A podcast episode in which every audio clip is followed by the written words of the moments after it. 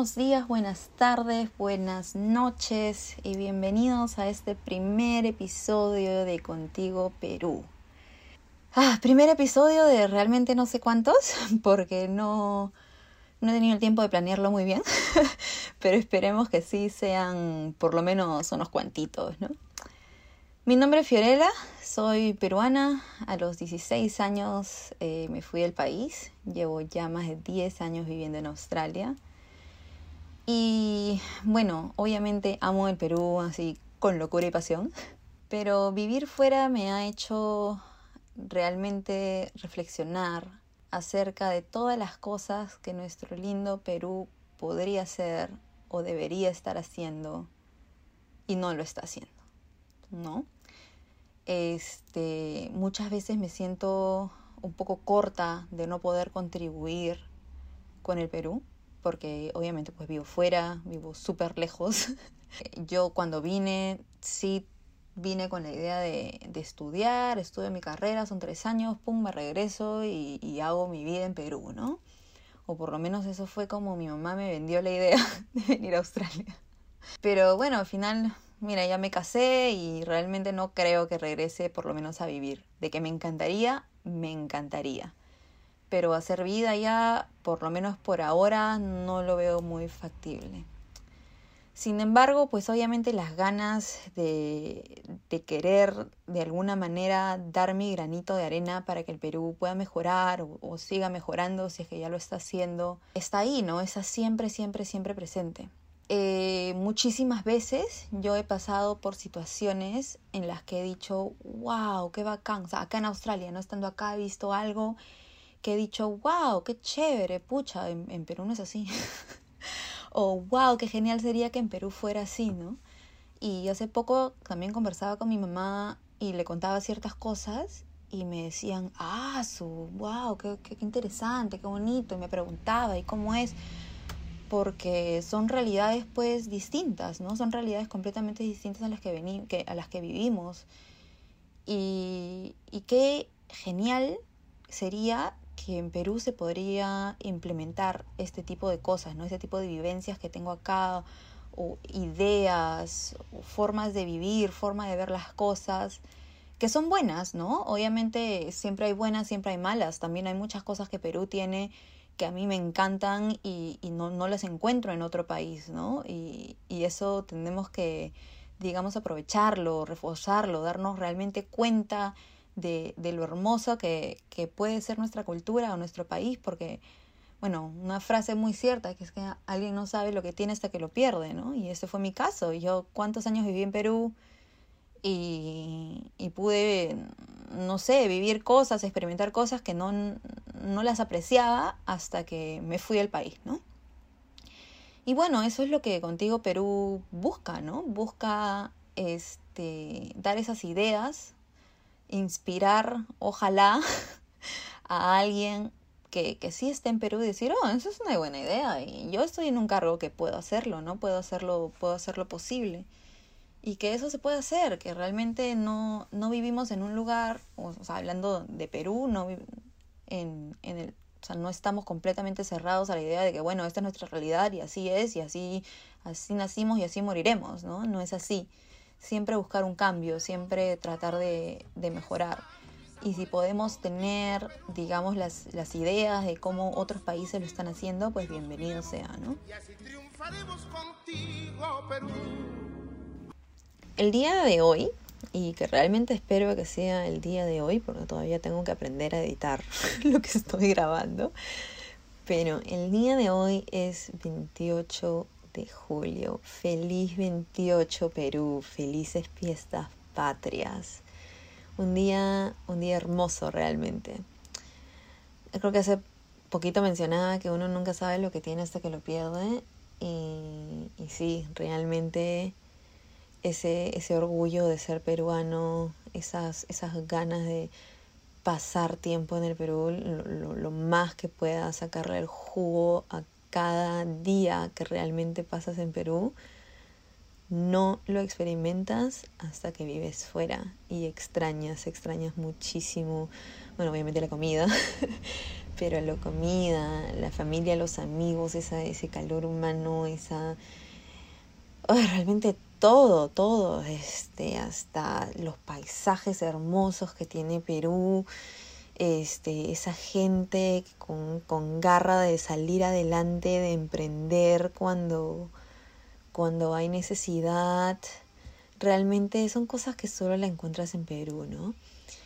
Y, y sí, ustedes, si es que me están escuchando desde Perú, si es que me están escuchando at all, porque de repente nadie me escucha, solo mi mamá, pero si es que me están escuchando desde Perú, disfruten, disfruten de este país tan hermoso, disfruten de esta fecha.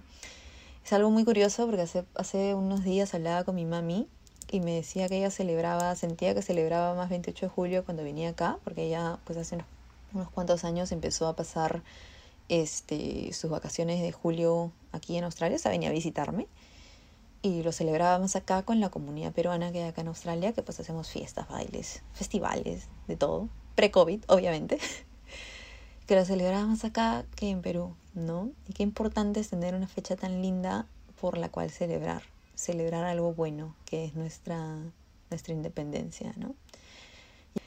Y aquí viene la primera comparación que quiero hacer entre Perú y, bueno, en este caso Australia. Los dos países han sido colonias en las cuales pues al pueblo indígena se lo trató de lo peor, les arrebataron su hogar, su identidad y en los dos países hasta el día de hoy vemos rezagos de esa colonización. Australia pues tampoco es perfecto, ¿no?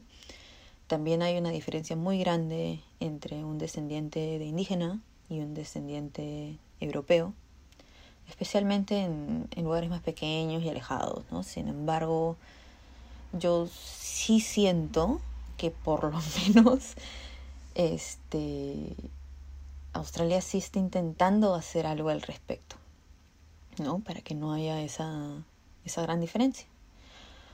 Un ejemplo es que en educación hay apoyo académico. Hay apoyo académico para asegurarse pues, de que puedas realmente entrar a la universidad y, continuar y culminar tus estudios universitarios, ¿no? Porque se ha comprobado de que sí, de que hay personas que son tienen menos probabilidades, digamos, de, de terminar estudios académicos. Entonces se los apoya académicamente. En el tema económico también, también hay un, presupuesto del gobierno destinado a los distintos programas de ayuda que hay. Y pues si quieren aprender más del tema, este, sí los invito a investigar tanto de Australia como de Nueva Zelanda. Nueva Zelanda sí he escuchado y, he podido percibir cuando he ido que este, el respeto y el apoyo a la población indígena es literal, es otro mundo, es, es hermoso, ¿no? es muy muy bueno.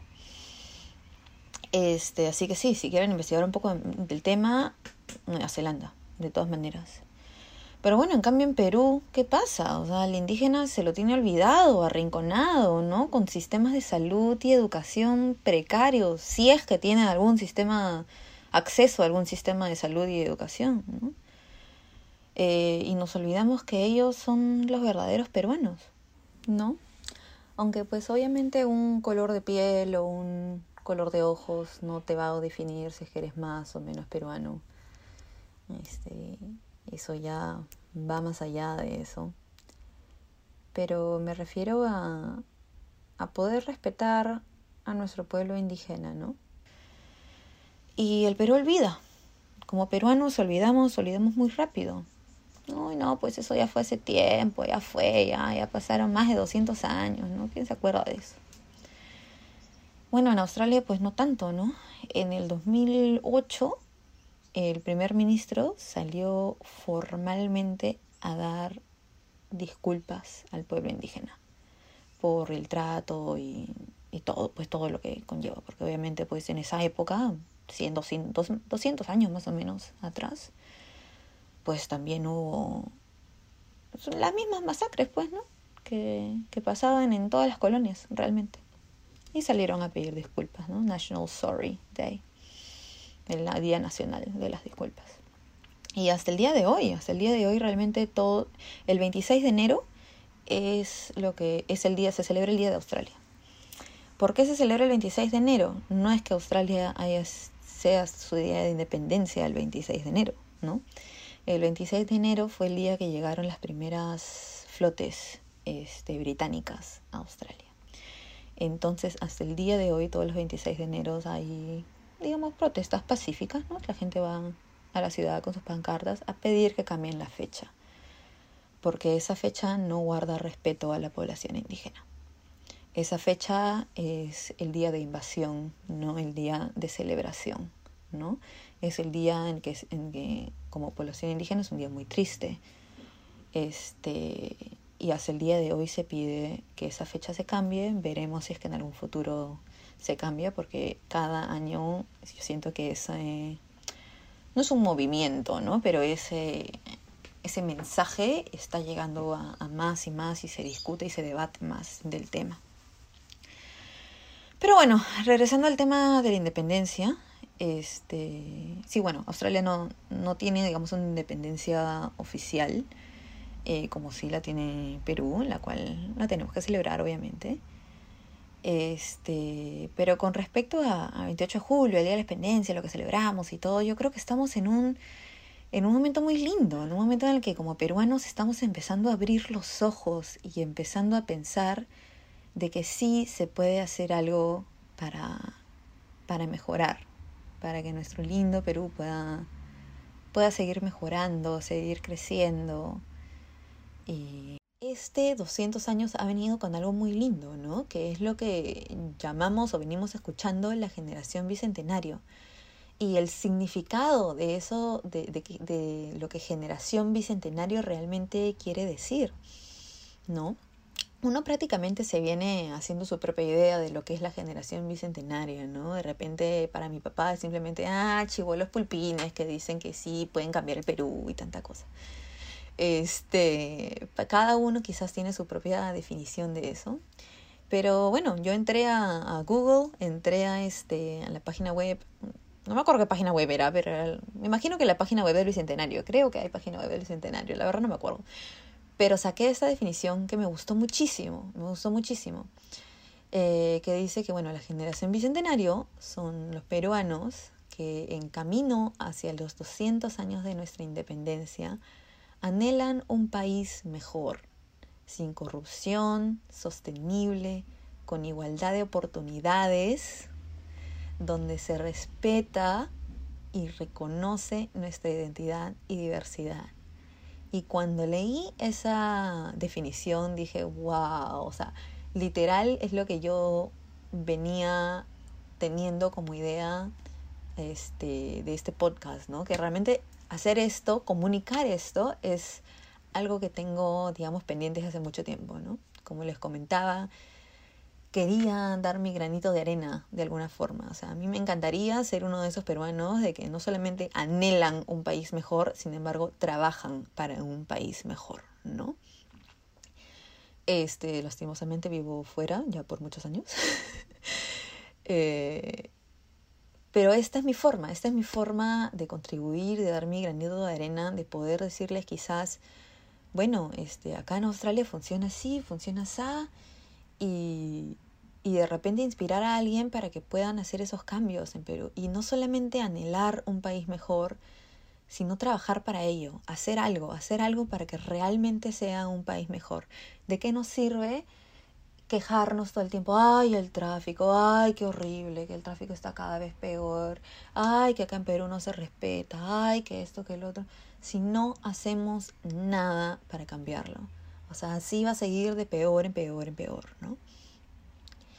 Y, sí, realmente esta definición de, de lo que es generación bicentenario es algo que que yo quiero, digamos, contribuir de cierta forma, dando quizás ideas de cómo es que, que eso se vive en otro país, ¿no? En este caso Australia, pero si es que llego a encontrar algún amigo o algo, no necesariamente amigo, pero quien sea que quiera dar su punto de vista de otro país en el que dice, bueno, acá realmente la igualdad de oportunidades es muy buena y, y les explico cómo es y les digo, bueno, acá todos tienen el mismo acceso a la universidad, todos pueden entrar a la universidad, ya vengas de colegio particular, de colegio nacional, y es así. Eh, hay préstamos del gobierno si es que no puedes pagarla, porque hay universidades, todas las universidades, o la gran mayoría de universidades, por ejemplo, aquí son públicas.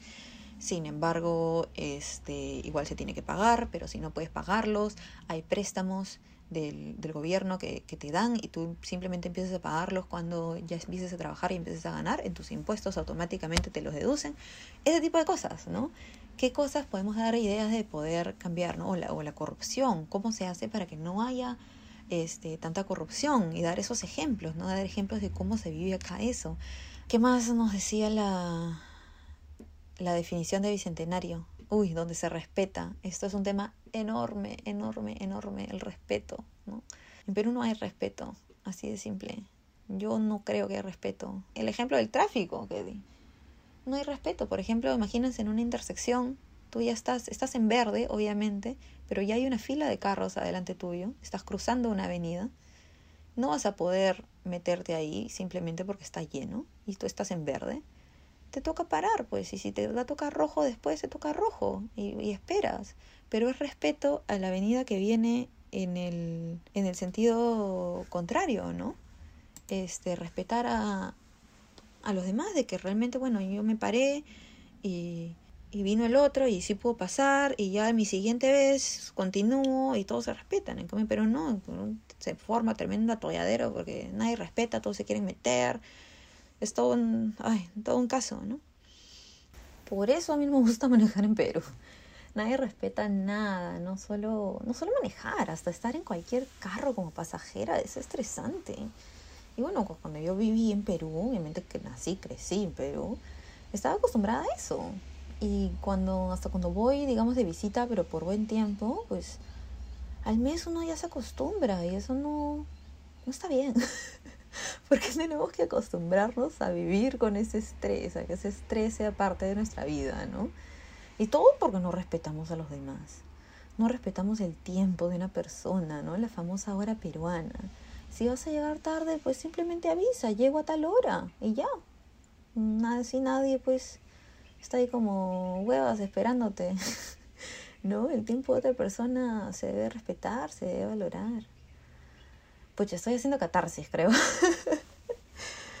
bueno, pero así como hay cosas que en las que como peruanos podemos mejorar, también hay muchas cosas que nos caracterizan y que debemos darle empuje a eso, de estar orgullosos. Y no, no solamente estoy hablando de la comida, por si acaso.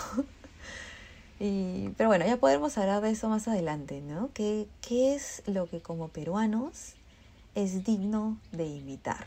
Les dejo esa pregunta, ¿no? ¿Tenemos algo aparte de la comida, que sea digno de, imitar, que otros países, que si es que algún extranjero viene al Perú y dice, wow, esto es muy chévere, muy bonito, esto deberían aplicarlo en mi país, así como lo estoy experimentando yo, ¿no?